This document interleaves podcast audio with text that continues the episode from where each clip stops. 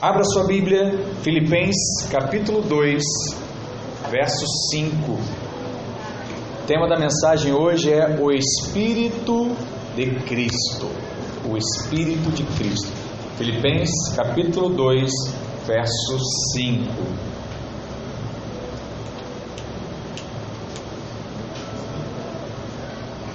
Diz assim: Tende em vós Tende em vós o mesmo sentimento que houve também em Cristo Jesus, pois ele, subsistindo em forma de Deus, não julgou como usurpação a ser igual a Deus. Antes, a si mesmo se esvaziou, assumindo a forma de servo. Qual é a forma de Jesus, irmãos?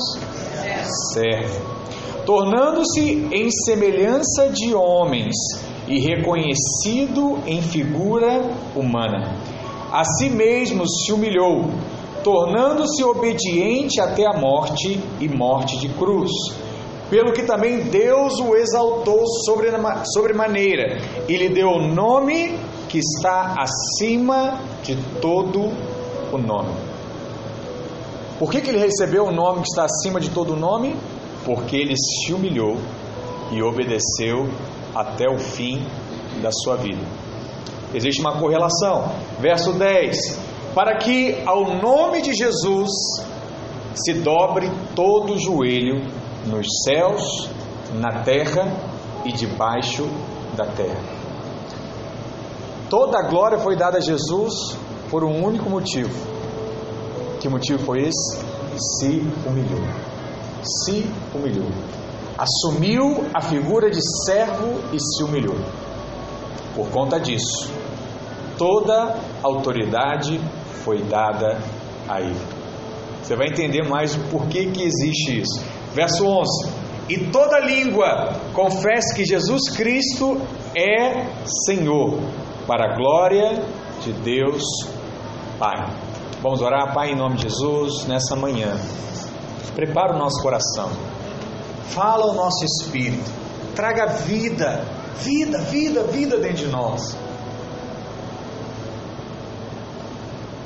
Senhor, que o teu espírito encontre maneiras de constranger o nosso espírito nessa manhã. Santo Espírito, cremos no poder da tua palavra e cremos no agir do teu Espírito. Não é por força, não é pela lei, não é pela violência, mas é pela tua graça. Porque a tua palavra diz: Deixai vir a mim todos que estáis cansados e sobrecarregados, que eu vos aliviarei. Pai, que essa palavra seja como um alívio ao nosso espírito e ao nosso coração. Que venhamos a compreender aonde o Senhor quer nos levar e como o Senhor tem nos conduzido nesses dias. Toma a nossa vida, toma a nossa família, toma a nossa casa, em nome de Jesus. Amém. Glória a Deus. Aleluia. Amém. Como eu compartilhei aqui anteriormente, o que nós vamos falar hoje, se eu pudesse traduzir, seria como um soco no estômago, ou como uma bolada, sabe? Quando você sente uma, uma dor inicial absurda, mas depois passa e você percebe tudo o que está por acontecer. Porque aquilo que nós acabamos de ler é uma afirmação bíblica, mas é uma afirmação desafiadora. Na verdade, o que eu quero fazer com você hoje é lançar um desafio para a sua vida. E esse desafio irá expor toda a sua carnalidade. E vai botar a sua alma do avesso. Sabe quando você pega aquela roupa e você bota ela ao contrário e você vê como tem coisas ali que precisam ser corrigidas e acertadas? A palavra vai trazer a você nessa manhã essa, essa transparência. E ela vai revelar aquilo que a Bíblia diz: o que está no fundo, nas entranhas do seu coração. Quando eu estava estudando essa palavra, eu me senti o homem mais carnal da face da terra. Por isso que eu disse que eu já parei para ouvir e ler mais de dez vezes. Porque eu ainda enxergo o quão falho sou. E o Espírito me constrangeu e tem me constrangido de tal forma que eu clamei ao Senhor e falei assim: Deus, me ajuda. Deus, me ajuda. Porque esse padrão que nós vemos em Jesus e esse padrão que nós vamos compartilhar a mensagem hoje, ele está tão distante, mas tão distante da minha realidade que vos prega, que eu penso assim: Deus, será que eu posso pregar essa mensagem?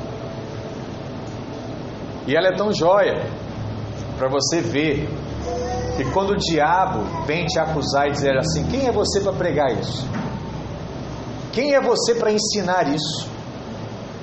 Tem muitos irmãos que falam assim, pastor, hoje eu não quero fazer a célula. Eu falo, por que não? Briguei com minha esposa. Sabe, me desentendi com meu filho. Falei o que eu não devia. Eu preferia não fazer hoje. Se você tiver revelação dessa mensagem, você nunca mais vai dizer isso. Porque eu posso dizer a você, eu não estou no padrão para pregar o que eu vou pregar hoje. E para ministrar o que eu vou ministrar hoje. Porque existem muitas coisas que Deus já fez na minha vida. Mas nessa mensagem eu vou descobrir que Deus tem muito, muito, muito mais a fazer. Deus precisa nos ajudar. E Ele vai nos colaborar para isso. Mas eu quero te chamar a atenção para a afirmação desafiadora que o apóstolo Paulo nos faz. Ele diz assim: que haja em vós o mesmo Espírito que houve em Cristo Jesus. Fala assim comigo: que haja na minha vida o mesmo Espírito que houve em Cristo Jesus. E esse Espírito de Cristo aqui não é uma referência ao Espírito Santo que você recebe quando você diz sim ao Senhor e ele passa a habitar em você. Esse Espírito de Cristo não é o Espírito Santo, não é isso. Essa, na verdade, é uma referência à maneira como o Senhor sentia, a maneira como Jesus pensava e a maneira como Jesus agia diante das circunstâncias que apareciam no decorrer da sua caminhada, no decorrer da sua vida conosco. Jesus passou por diversos desafios e em todos eles ele manifestou um Espírito. E é sobre esse Espírito que nós estamos falando. E a exortação do apóstolo aqui, ela vem respaldada com o seu próprio exemplo. Paulo diz que nós tenhamos o mesmo Espírito de Cristo. Mas durante a caminhada, durante as cartas do apóstolo, ele vai mostrando o que seria esse Espírito de Cristo na sua própria vida. E em três momentos, na vida de Paulo, ele vai ilustrar esse crescimento no Espírito de Cristo. E eu quero te mostrar o que seria ter esse Espírito de Cristo. E a primeira coisa que eu quero chamar a sua atenção é que o Espírito de Cristo é um Espírito humilde. Diga assim comigo: Espírito humilde. Todos nós pensamos, né, eu pelo menos penso, que o apóstolo Paulo foi o maior de todos os apóstolos. E você diz assim, pastor, por que, que o senhor acha isso? Simples, porque os apóstolos começam, a história deles começa a ser contada no Novo Testamento. E o apóstolo que tem mais livro do Novo Testamento é quem? Paulo. Então, peraí. Se alguém conta a história de diversas formas por tanto tempo, ele deve ter alguma importância. E eu sempre imaginei que Paulo, de fato, ele era o cara nessa realidade. E suas cartas também são repletas de revelações profundas de Cristo. Mas nós vamos nos surpreender de como Paulo se achava, de como Paulo se percebia. Eu acho que ele era o maior, mas como Paulo se achava? O que, que ele imaginava? Seguindo aqui com você, né, nós vamos contar uma história nessa mensagem. Seguindo aqui a ordem cronológica dos livros que Paulo foi escrevendo, para quem não sabe, os livros de Paulo eles vêm numa sequência cronológica. Começa lá em Hã? Hã? Mateus, Marcos, Lucas, João, Atos, depois Romanos, né? Romanos, Coríntios. Então, Paulo ele vem começando a sua caminhada, vai parar lá em Timóteo. E você vai perceber que as palavras elas vão ficando mais maduras no decorrer dos livros. Quem já leu a Bíblia vai entender o que eu estou falando, né? pelo menos leu esse, o Novo Testamento. Você percebe isso. Os livros vão contando o crescimento espiritual de Paulo né? em sua ordem cronológica. E seguindo essa ordem cronológica, nós vamos ver três afirmações impressionantes que o apóstolo Paulo fala acerca do seu processo de crescimento. E nós vamos começar pela primeira, que está lá em 1 Coríntios, capítulo 15, lá no verso 9. Olha o que o apóstolo Paulo diz: Porque eu sou o menor dos apóstolos, que mesmo não sou digno de ser chamado apóstolo, pois persegui a igreja de Deus. O que, que Paulo está falando aqui? Que todos os outros apóstolos são maiores do que ele. Eu sou o menor, eu me percebo como menor.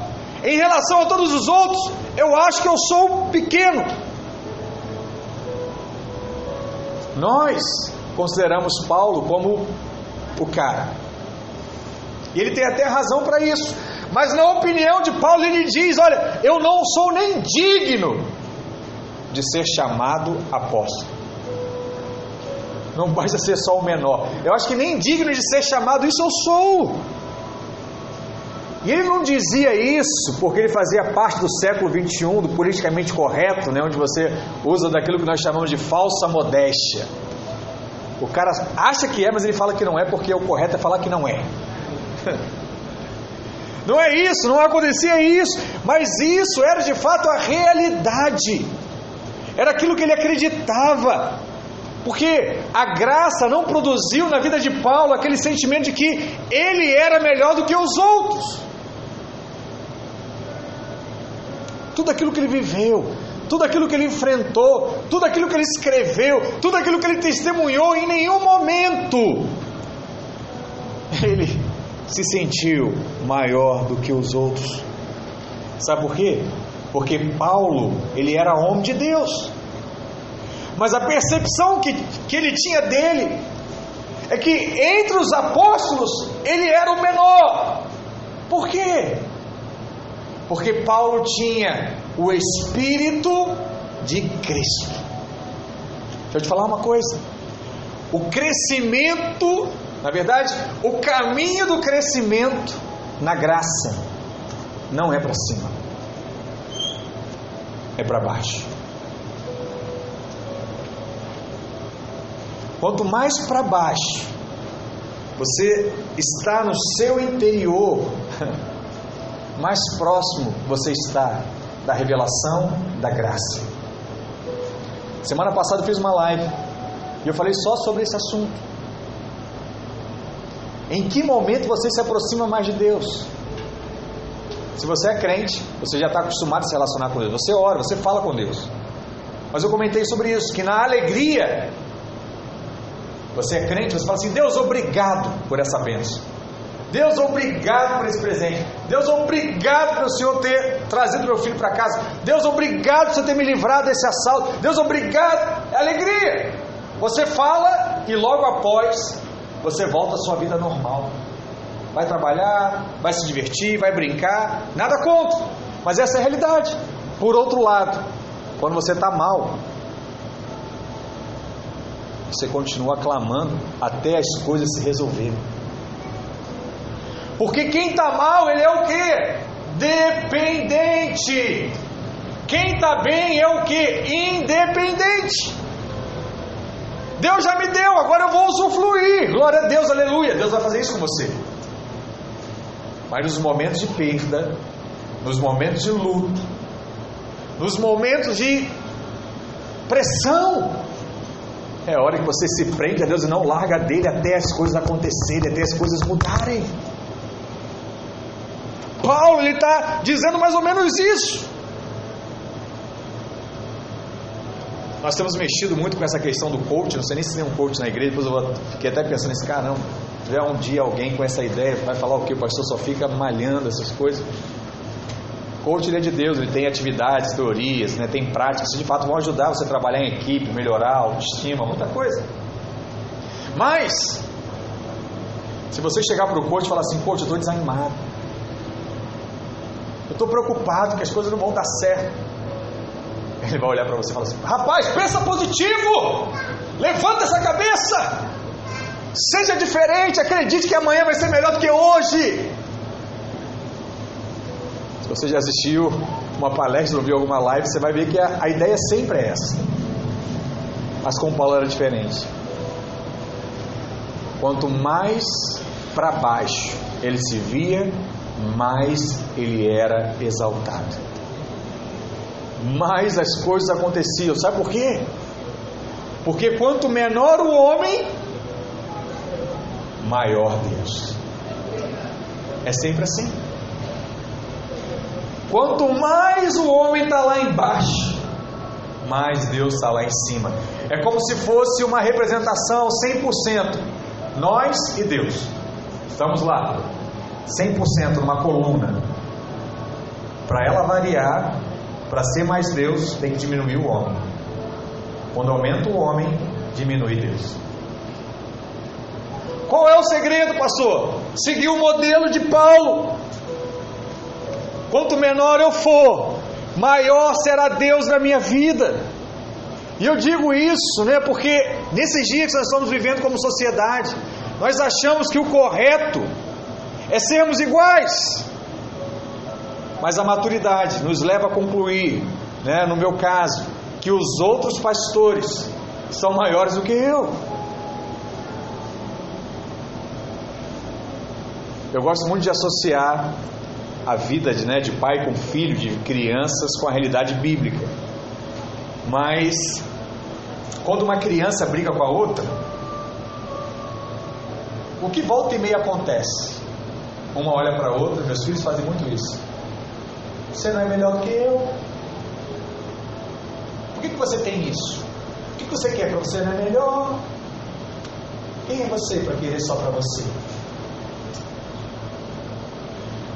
a gente chega na fase adulta, muitas vezes a gente pensa isso, né? Por quê? Ele é melhor do que eu. Eu quero também. Por que só para ele, não para mim? Estou te mostrando que a raiz da justiça própria, ela já está desde a nossa fase de criança. Queremos ser iguais, queremos os mesmos direitos, queremos uma sociedade justa. Oh Deus, tudo isso é muito bonito na teoria. Mas não são todos iguais. E quando você se relaciona com alguém que você tem certeza, ei, preste atenção nisso. Quando você se relaciona com alguém que você tem certeza que é maior do que você, a sua postura vai ser de quê? Respeito, honra, consideração. Eu falei isso essa semana no discipulado. Todos aqui têm admiração por alguém né? ou por alguém que é muito inteligente, filósofo, não sei. Mas fico imaginando você tendo uma aula de português com o Pasquale, né? um grande aí, doutor aí do português, gramáticas, escritas e tal. Aí você está numa aula com ele, e ele vai falar alguma coisa. Eu duvido que você ouse levantar a mão e falar assim: Eu acho que o senhor se enganou. A frase que o senhor falou, eu acho que está faltando uma crase, uma vírgula nesse texto. Vou reforçar. Eu duvido que você faria esse comentário. Por mais que ele estivesse errado. Às vezes você está certo, ele está errado, mas você não falaria. Sabe por quê? Porque você acha que ele é o bambambam bam, bam do português. É o top. E se eu tiver errado, ele vai me humilhar, porque eu vou ver de todo mundo que eu não sei nada. Então é melhor ficar quieto. Já viu aquela situação que você vai com alguém e fala, cala a boca, cala a boca. Pergunta nada, cala a boca. Por que que tem essa atitude, irmãos? Porque você reconhece que o outro é maior. Mas por outro lado tem aqueles irmãos toda hora. Não, pastor, eu não concordo. Pastor, eu discordo. Ah, eu não sei. Ah, por quê? Por que, que isso acontece? Porque você já começa a achar que sabe ou a mesma coisa ou sabe mais. Pastor, é pecado emitir opinião? Não! Mas eu vou te contar o segredo. Quanto mais de Deus você é, menos opinião você vai emitir.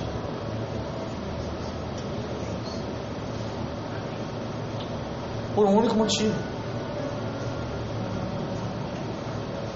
Porque eu emito opinião quando eu acho que aquilo não está certo. E eu quero mostrar para o outro que aquilo está errado. Mas eu não quero esperar mais e confiar que Deus vai mostrar. E aí eu quero acelerar o processo. Se tem uma coisa que Deus tem falado comigo, é que nós não mudamos a vida de ninguém. Só quem muda é o próprio Deus. Quando eu me calo, eu estou dizendo, Deus, faz. Faz. Faz. Sabe? Resolve meu casamento. Sabe? Resolve a minha cela, sabe? Resolve a desobediência dos meus filhos. Resolve essa situação que eu estou vivendo hoje. Mas muitas vezes nós, pela nossa carnalidade, nos, nos seguramos e aí eu, eu falo. Deus procurou Abraão e falou para ele: Abraão, eu vou te dar um filho. Abraão não aguentou esperar. Ele deu solução e teve seu próprio filho. E Deus falou: Abraão, não era assim que deveria ser. O seu filho era com Sara que é estéreo. Você foi para H porque você quis dar um jeito para o milagre que eu falei que ia fazer na sua vida. Toda vez que nós damos um jeito, nós aprontamos, nós fazemos a coisa errada. Deus faz o milagre em Sara e Abraão tem um filho com Sara porque essa era a promessa de Deus. E sabe o que é joia? Quando nós erramos naquilo que Deus fala conosco, Ele é gracioso te dá uma segunda chance. Mas na segunda chance, Ele te testa. Deus falou o quê? Você vai ter um filho. Abraão não esperou, foi para Agar. Depois Deus faz o quê? Pela graça, dá o filho. Sara tem um filho. Aí o que Deus faz agora? Me dá esse filho. me dá esse filho, oferece sacrifício esse filho, porque agora tem um teste. Não foi na primeira, ele não entendeu. Na segunda, vamos ver agora se, se vamos ver se agora Abraão entendeu. Me dá o filho. Abraão vai lá, levanta o cutelo, vai cortar Isaac, deu para, porque passou no teste. Agora Abraão entendeu a mensagem. Pedro, Vem, farei pescadores de homens. O que, que Pedro respondeu para Jesus? Amém. Aí Jesus disse assim: Olha, está chegando a hora em que eu vou ser levado, preso e morto. O que, que Pedro faz? Jamais deixarei que o Senhor seja levado. Eu sou Pedro. Sou teu braço direito, Jesus. Pensando que é, se alguém vier mexer em você, vai ter que mexer comigo, só se eu morrer antes. Na linguagem de hoje. Aí vem, Jesus é preso, é levado. O que, que Pedro faz? Nega Jesus três vezes. O que, que Deus faz? Age com graça. É sempre assim, age com graça. Aí Jesus aparece para os discípulos, Pedro está lá frustrado, negou Jesus, sentindo condenado. Aí o que, que Jesus faz? Ei, fulano, chama tal e a Pedro. Chama Pedro! Porque eu sei que ele está lá acusado. Chama Pedro. Aí Pedro vem. Está pescando. Aí Jesus aparece. Ei, quer um peixinho? Hoje não deu nada, mas tem um peixinho pronto aqui, vem para cá. Você não precisa pescar, já está aqui, está pronto. Com Jesus tudo já está pronto. Aí Pedro reconhece que Jesus vai nadando enquanto Jesus. Aí Jesus disse para ele: agora é o teste. Agora é o teste. Segunda vez, teste. Pedro, tu me amas? Aí Pedro responde: que? Sim, eu te amo. Aí Jesus pergunta a segunda vez: Pedro, tu me amas? Aí Pedro responde: Sim, eu te amo, tu sabes que eu te amo. Aí Jesus pergunta a terceira vez: Pedro, ei, olha para mim, tu me amas? E Pedro, a Bíblia diz: E Pedro, ficando triste, não diz mais nada. Quando nós olhamos o original dessa mensagem, o que Jesus está dizendo para ele é assim: Pedro, tu me amas, ágape, que é um amor incondicional, é o amor de Deus. Pedro responde: Sim, eu te amo, filéu. Eu te amo, relacionamento, sabe? Um amor daquele de relacionamento. Eu gosto de você. Aí Jesus pergunta para ele de novo: Ó, tu me ama, ágape, amor incondicional, que entrega a vida, que faz qualquer coisa por mim? Aí Pedro fala: Não, eu te amo, mas filéu. Aí Jesus pergunta: Ei Pedro, você me ama, ágape ou não? Aí Pedro fala: Triste, tu sabes que eu não tenho condição de te amar igual você ama a mim. Aí Jesus falou: O quê? Entendeu, está pronto. Agora você vai ser um grande apóstolo. Agora você vai começar essa igreja. Agora vai se cumprir aquilo que eu disse lá quando você me viu como verdadeiro Cristo. Oh, é sempre do mesmo jeito. Quando você acredita que tem que se manifestar de igual, que tem que se relacionar de igual para igual, você não vai manifestar o Espírito de Cristo. Ele só se manifesta quando você se acha menor do que você com quem você está falando. Por ocasião da última ceia, o Senhor Jesus, ele se vestiu da sua túnica, colocou o avental e foi lavar os pés dos discípulos. Aí Pedro disse: Ô, oh, para, para, Jesus, que isso? Você, Jesus, você vai lavar meus pés? Está invertido as coisas. Sou eu que devo lavar o seu e não você deve lavar o meu. Jesus olha para Pedro e diz assim: Olha, se eu não, lavar, se eu não te lavar, não tem partes comigo. Está vendo como é que Pedro era aquele que tudo questionava? Né? Até no discipulado de Jesus tinha. E Jesus vai e fala para ele: Presta atenção, o Senhor não disse o seguinte: olha, você não tem partes em mim. Se ele, dizer, se ele tivesse dito isso, seria como se Pedro não fosse salvo. A linha de Jesus não foi essa. Jesus disse diferente. Ele falou assim: ó, não tem partes comigo. Isso significa o quê? Comunhão, relacionamento. Isso é impressionante porque a religião ensina que nós servimos a Deus. O tempo todo, a religião fala assim: você tem que fazer boas práticas, você tem que fazer boas coisas. E não só o cristianismo, qualquer religião vai ter esse princípio. Você precisa ajudar, você precisa servir. Mas preste atenção numa coisa: o Senhor diz, disse para Pedro, e ele diz para nós, que nós só teremos comunhão com Ele quando Ele nos servir. Uau! Quando Ele servir a sua vida. Olha o que diz lá em Lucas capítulo 12, verso 37, para não restar dúvida sobre isso. Disse que você tem que preparar o seu coração, porque a mensagem é forte. Vai compreendendo aos poucos. Lucas 12, verso 37 diz assim: Bem-aventurados aqueles servos, os quais, quando o Senhor vier, somos nós, amém? Quando o Senhor vier, achar vigiando, em verdade vos digo, que se cingirá e os fará assentar à mesa, chegando-se, o que a Bíblia diz? Os servirá. Ei.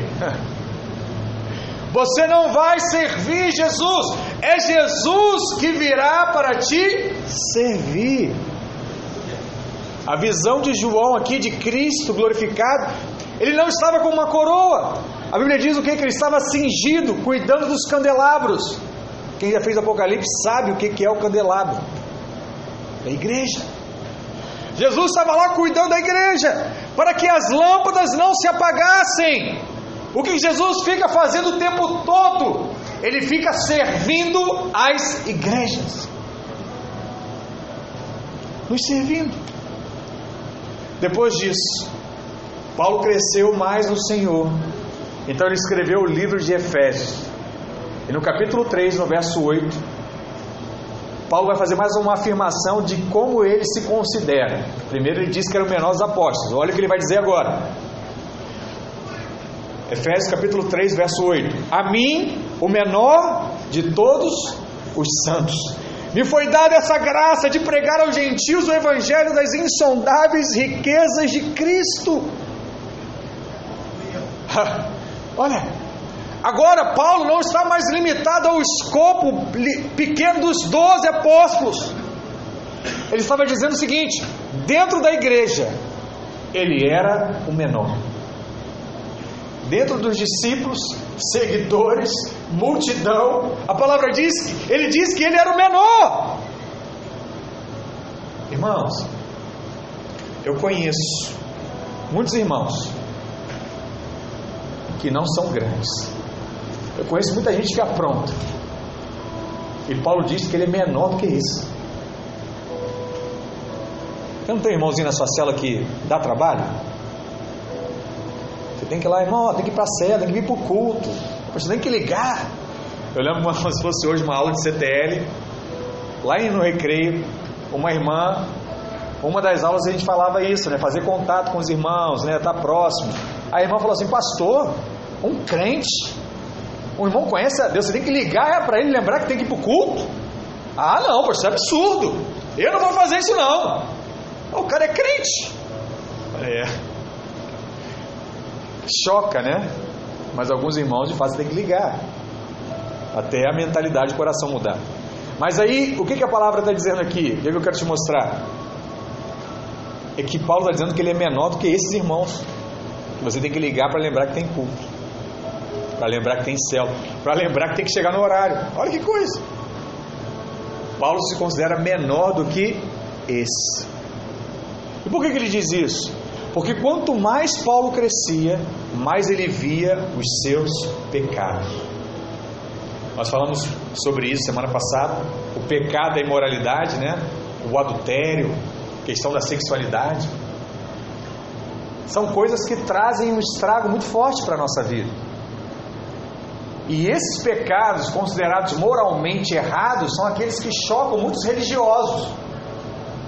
Talvez eu preguei a mensagem e alguém ter me procurado assim, pastor, o senhor falou isso, não fica preocupado se algum irmão fez, ficar triste, é, se afastar da igreja. Quem pensa assim é religioso. Que está preocupado só com o que é moralmente errado. Deixa eu te falar uma coisa. À medida que você cresce, mais pecado você vence. Na medida que você vai respondendo a Deus, você vai vendo o quanto você é limitado. O quanto coisas ainda na sua vida de fato não mudaram ainda. E por que, que Deus permite te revelar essas suas limitações? Porque quanto mais em Deus você está, mais limitado você se enxerga e mais cheio da graça você fica. É aquela coluna de energia que eu estou falando. Mais, menos você, mais Deus. Mais você, menos Deus. Está vendo suas limitações? Glória a Deus. Eu vou continuar minha caminhada, porque quando eu vejo a minha limitação, eu sei que Deus vai suprir todas as elas para o qual o propósito que Ele me chamou. E aí mais graça verá sobre a minha vida. Essa percepção do pecado, ela só amplia a graça de Deus na sua vida. Paulo não para aí. Lá em Timóteo, que é o último livro ali que ele começa a conversar, ele conta o fim da vida, quando ele vai preso, quando ele diz que o pessoal abandonou ele no meio da caminhada. Ele vai dizer assim, 1 Timóteo 1,15. Olha o que Paulo diz. Fiel é a palavra e digna de toda aceitação, que Cristo Jesus veio ao mundo para salvar os pecadores, do qual eu sou o que? O? Primeiro os doze, depois a igreja, agora todo mundo. Ele diz que ele é o menor, que toda a população, que de todos os pecadores, de todos nós pecamos, ele era o principal. Ele cresceu na graça. Mas parece que quanto mais ele avança, mais ele vê que não é perfeito. Irmãos, como Deus tem me revelado isso? Como eu não sou perfeito. E graças a Deus pela vida dos irmãos que Deus coloca para me falar isso. Que volta e meia alguém me fala, pastor, o senhor não é perfeito, é verdade. No início da minha carnalidade, da lei, eu ficava chateado. Agora eu entendo. E eu percebo. E toda vez que alguém diz isso, eu falo assim: Deus, eu já tentei ser diferente. Eu já tentei mudar. Não vou tentar mais o Senhor que faça a sua obra no seu tempo na minha vida. Eu creio que o Senhor pode fazer. Na graça, quanto mais você vê o seu pecado, mais você entende que você foi perdoado. Sabe qual é a conclusão para chegar? Como é que eu faz do jeito que eu sou? Né? Quem é nervoso, nervoso diz que eu sou. Quem é calmo, com essa calma que eu sou. É enrolado, como Deus, eu enrolar desse jeito. Se eu me boto para estar à frente de uma célula. Como eu explosivo desse jeito, se eu me coloco para acompanhar alguém. Como eu impaciente do jeito que eu sou, todo mundo diz que eu sou impaciente. Como é que eu conduzo? Aí sabe o que o carnal vai dizer? Já ouvi muito isso. Na igreja ele é quietinho. Em casa, tem que ver, pastor. É um lobo. Na igreja é um cordeirinho. Em casa é um lobo. É, irmãos, é o processo. Se você deixar de ser bobo e continuar chamando ele de cordeirinho, ele vai ser cordeirinho em casa. Mas se você ficar falando que ele é mais lobo que cordeiro, ele vai ser lobo dentro da igreja.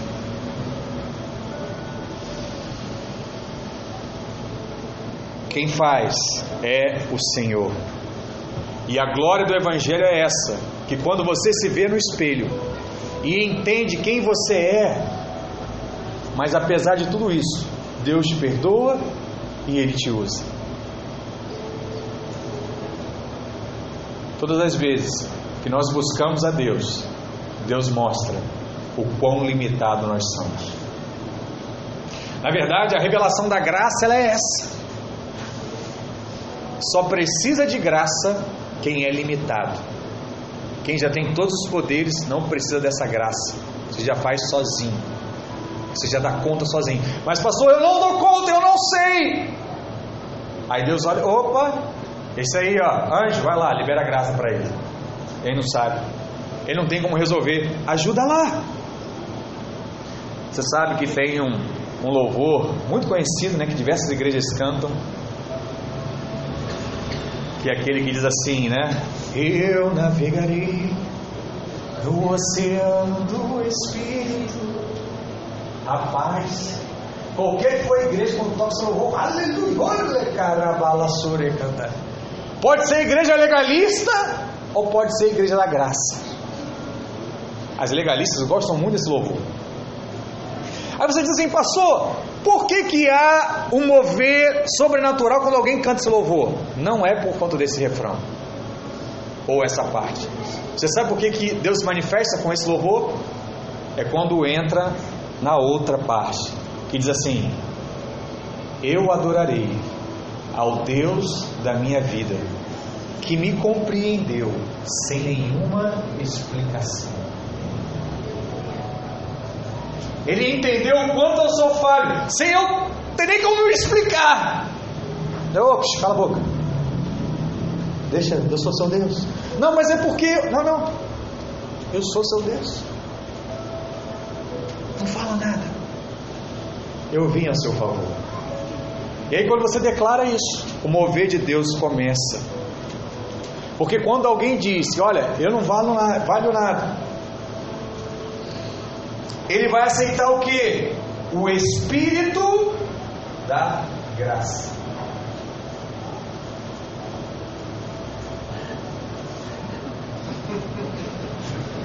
Palavra é essa mesmo. O pastor não falou errado, não, tá vendo? E olha como eu estou pregando a mesma mensagem. Manifestou. Ai, irmãos, deixa eu te falar uma coisa. É possível perceber as próprias deficiências e pecado. E, assim, e mesmo assim, ter completo descanso na graça e no perdão do Senhor.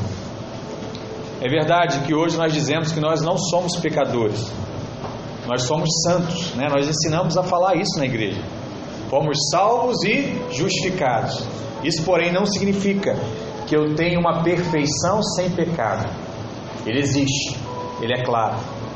E eu preciso cada vez mais vê-lo e enxergar a graça de Deus sobre esse pecado. Porque quanto mais você crescer, mais você será como o apóstolo Paulo. Primeiro ele diz: Sou menor que todos os apóstolos. Depois ele diz: Eu sou menor entre todos os santos. Depois ele chega no clímax da graça, da santidade, quando ele diz assim: Eu sou o pior dos pecadores.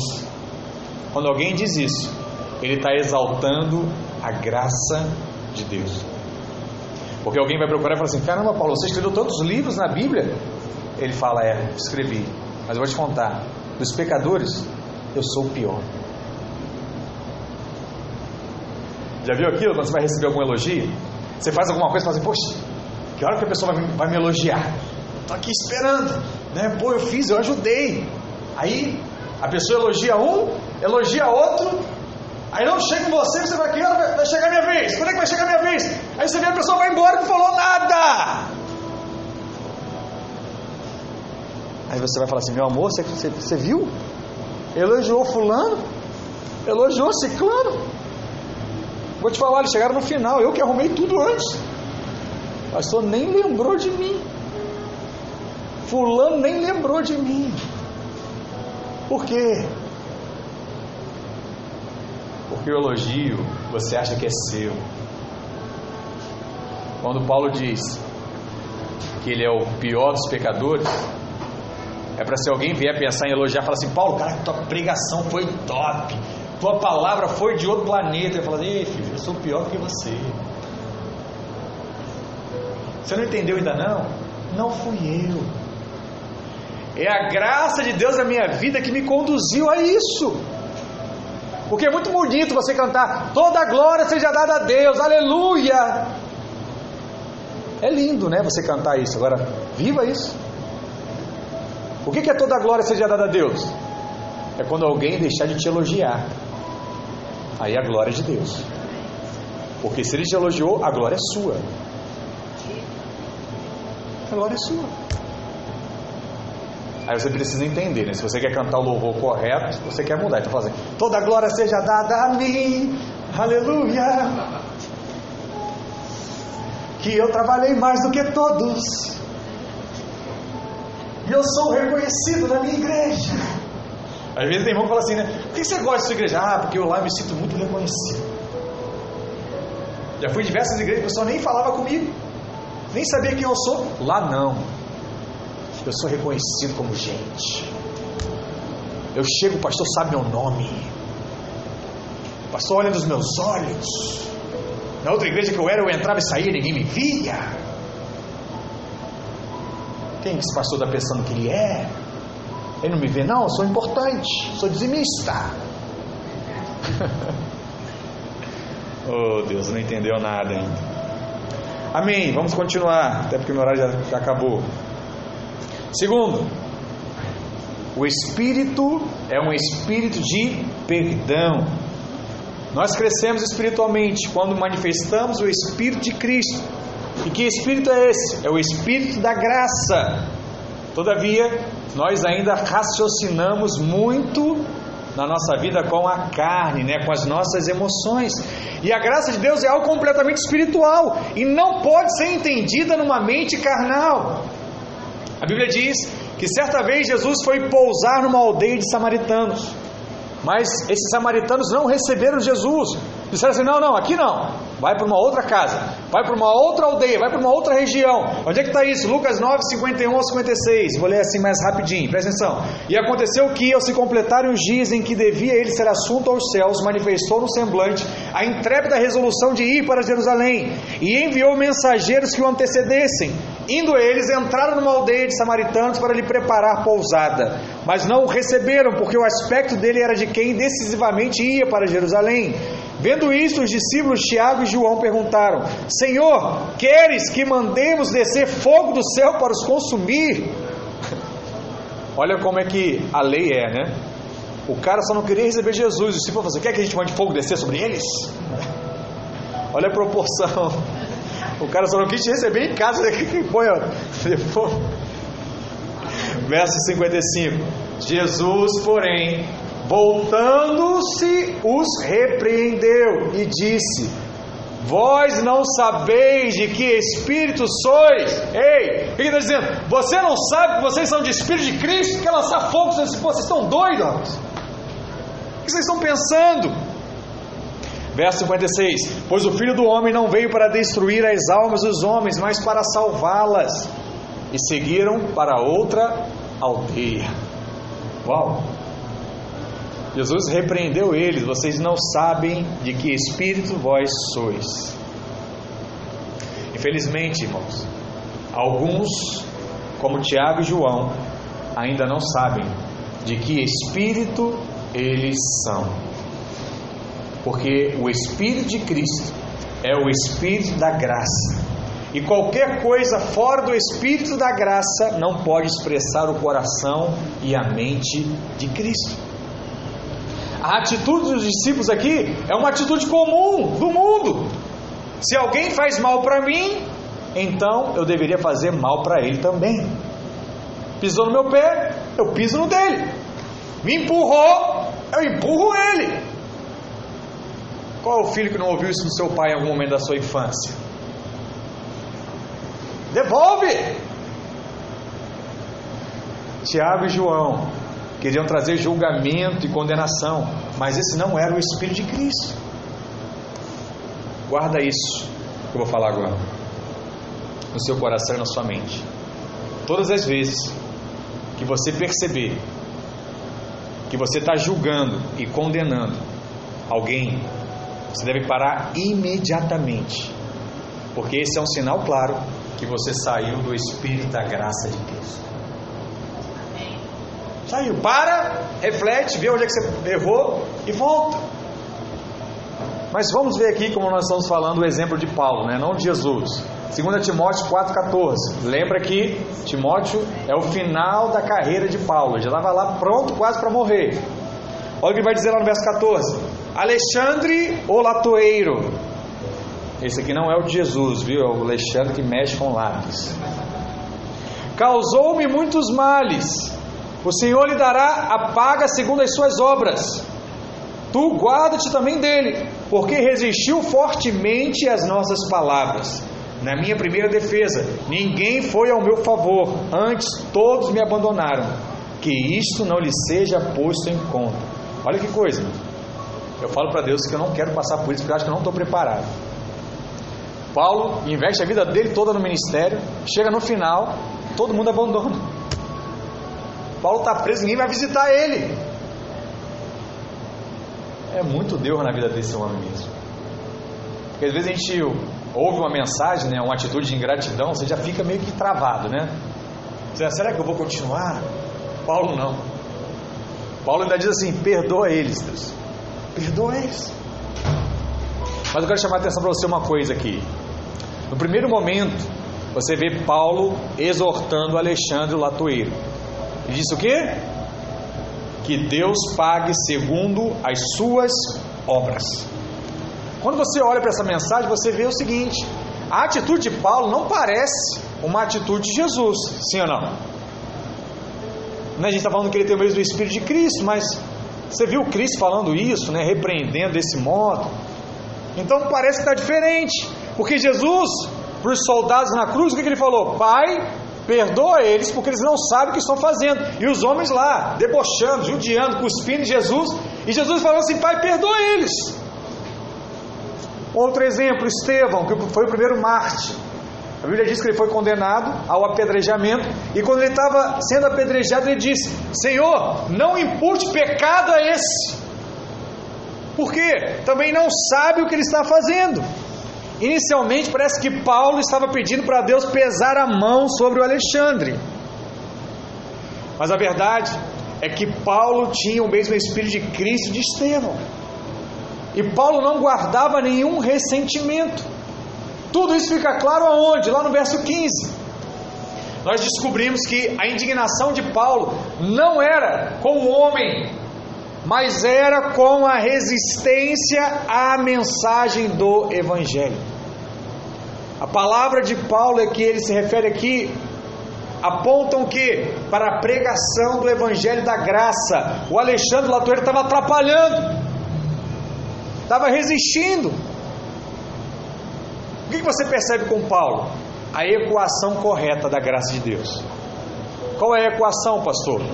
Se alguém me ataca, se alguém pisa no meu pé, está perdoado. Amém? Mas se alguém ataca a mensagem do Evangelho, se alguém começa a atrapalhar a obra de Deus, esse alguém precisa receber a paga de Deus. Muito cuidado com tudo aquilo que você faz que afeta a igreja. Eu já conversei isso com alguns irmãos. Falei: olha, a minha preocupação não é com o que você fez comigo ou que você fez com o irmão. A minha preocupação é com o que você faz com a igreja. Porque essa não tem como eu passar a mão. Errou comigo?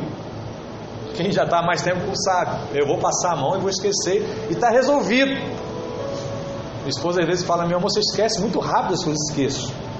Quando eu resolvo, eu apago. Não importa o que tenham feito comigo. Agora, com a igreja, meu coração fica indignado. E aí, Deus começa a falar com você. E aquele irmão, aquela irmã precisa procurar um outro lugar.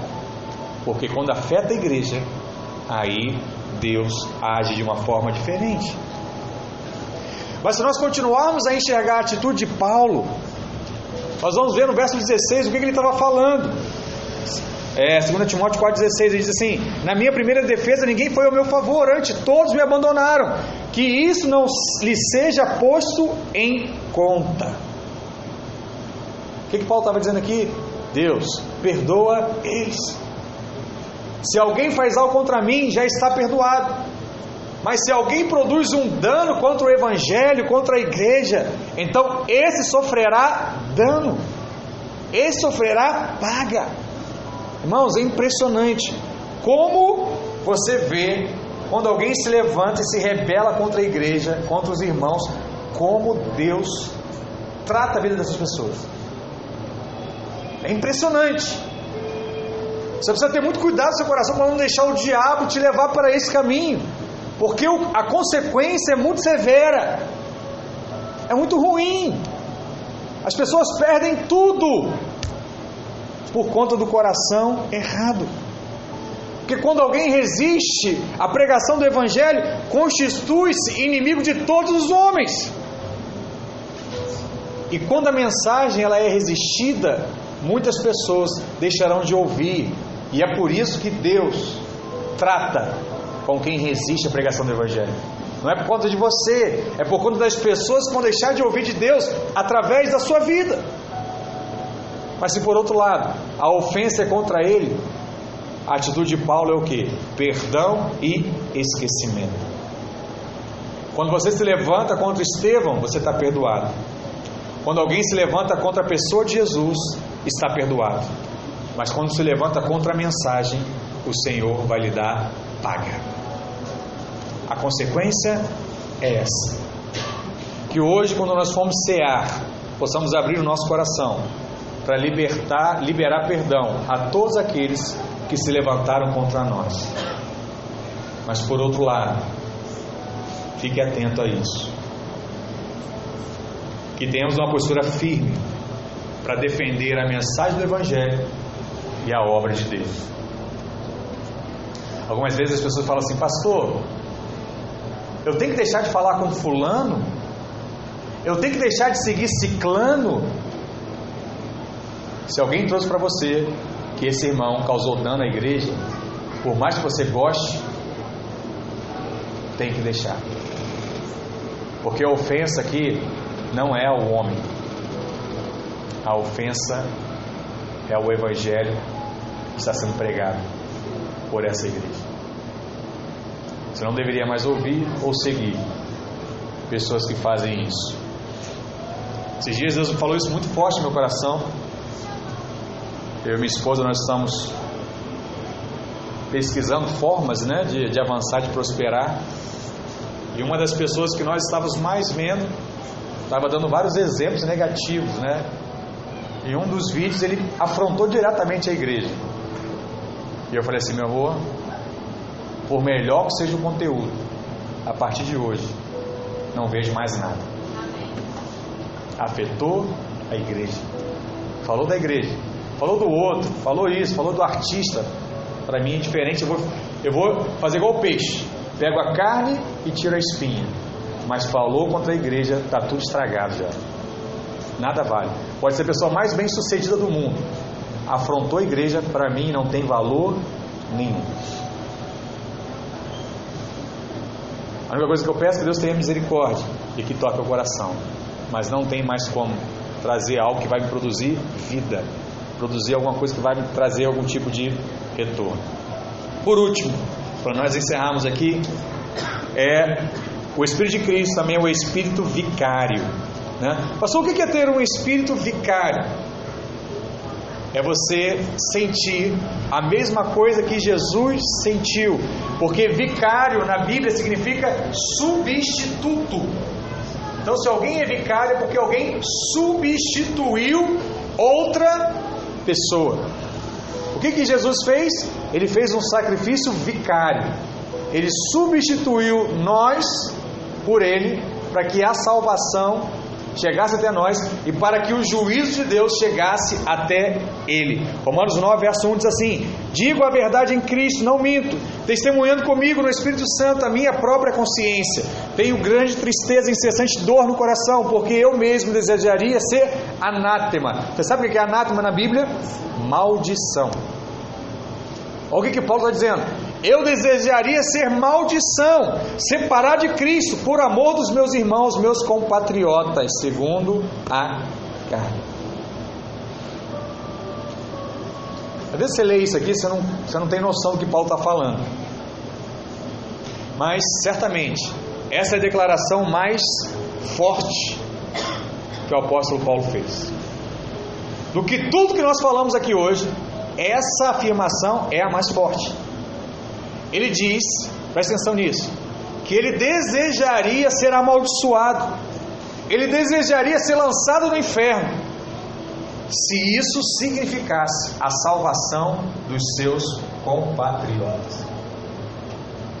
Se isso significasse a salvação daqueles que não estão nem aí, que estão vivendo a vida de qualquer forma, curtindo, Paulo diz assim: Olha, eu fui apedrejado, eu fui preso, eu passei por diversas dores. Esses irmãos aí estão se divertindo a vida toda, mas Deus, eu prefiro, se for possível, eu ir para o inferno, mas que todas as pessoas sejam salvas.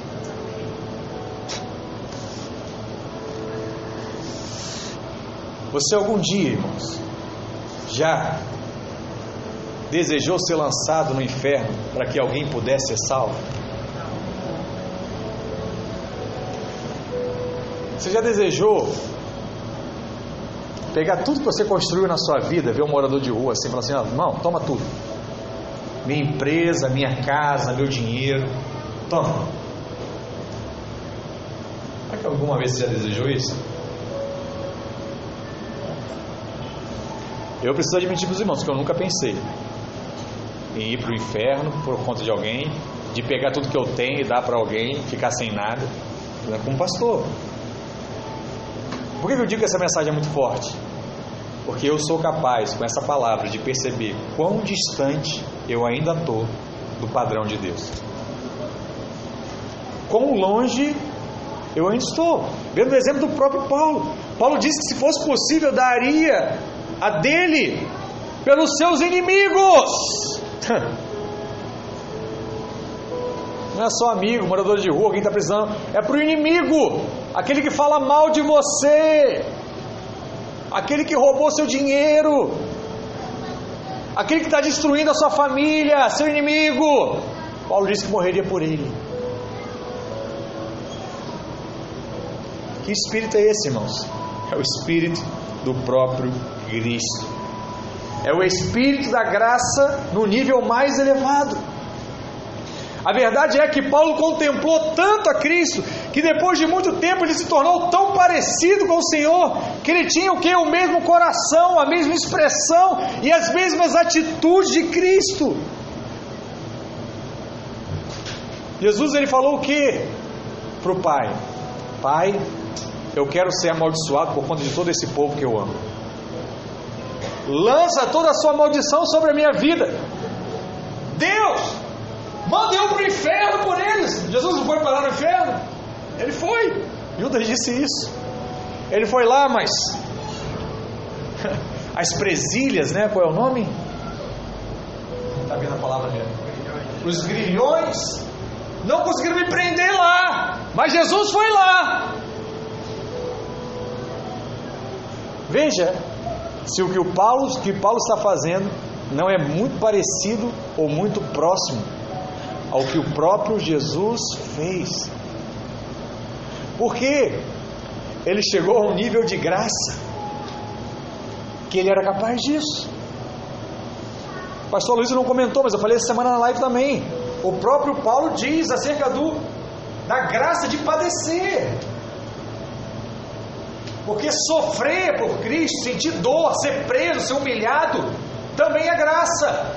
Porque quem não tem essa graça faz o que? Responde, devolve, bate, mata. Mas quem tem graça faz o que? Baixa a cabeça. Aí o que as pessoas refletem? Quer saber? Eu não vou deixar mais de ser bobo, não, de ser boba, não. Agora eu vou responder quando alguém fizer mal para mim. Saiu do Espírito de Cristo. O que, que Paulo está ensinando aqui? Você vai ser bobo, boba até o final da sua vida.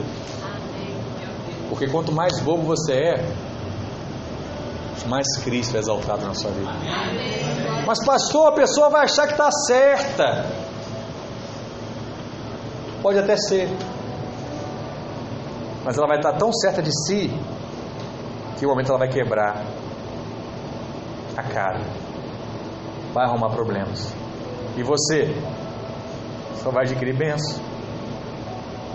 E pode demorar uma semana, pode demorar um mês, pode demorar dez anos, pode demorar a sua vida toda. Mas essa pessoa, ela vai voltar para pedir perdão a você. Porque toda vez que você expressa o Espírito de Cristo, você constrange em amor.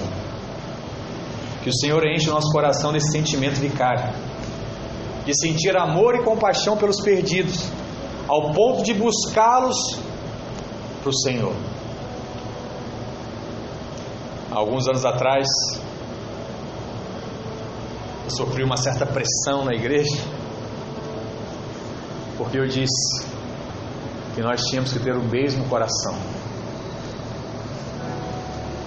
O que, que é isso, pastor?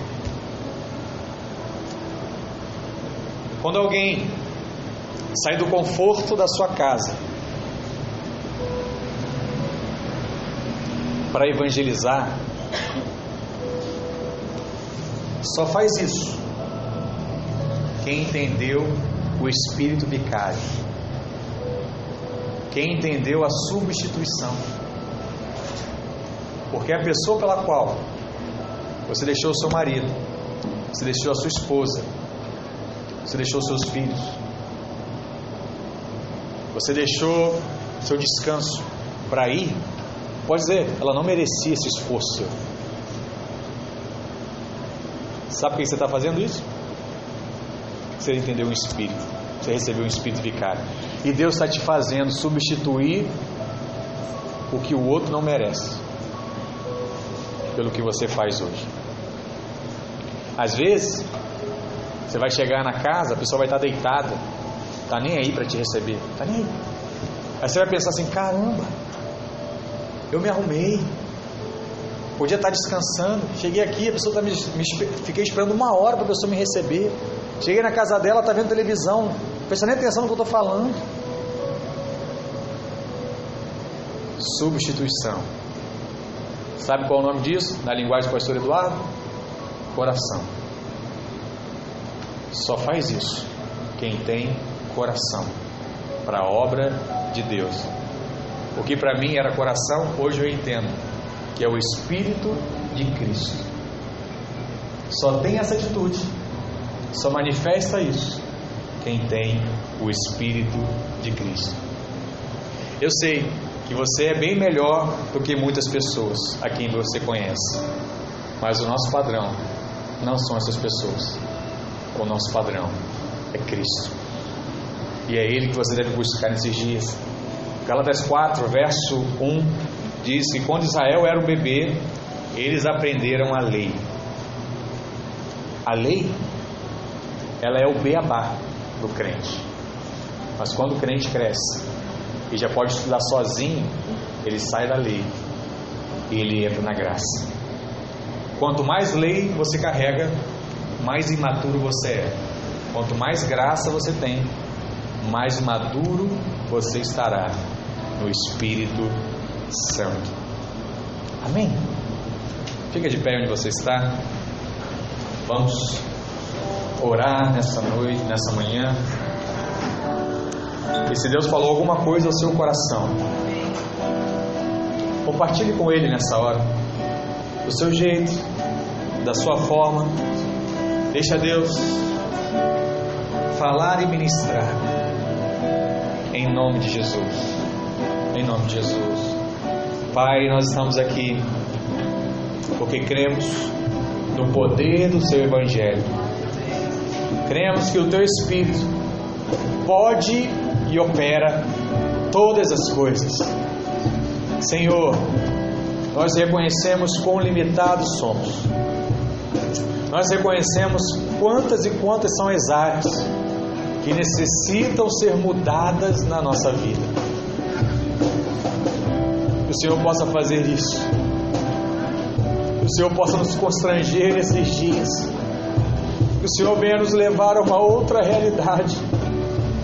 Que assim como Paulo foi sendo trabalhado pelo Senhor, que assim também venhamos a ser trabalhados pelo Teu Espírito e que cada dia venhamos a avançar na tua graça, que a cada dia venhamos a perceber quão limitado nós somos e quão dependentes somos do Senhor. Que haja essa manifestação, ó Deus, da humildade, do servo, do serviço. Que haja, ó Deus, também essa manifestação do perdão, ó Deus, e a manifestação da substituição. Pai, carregue isso dentro de nós, em nome de Jesus. Em nome de Jesus.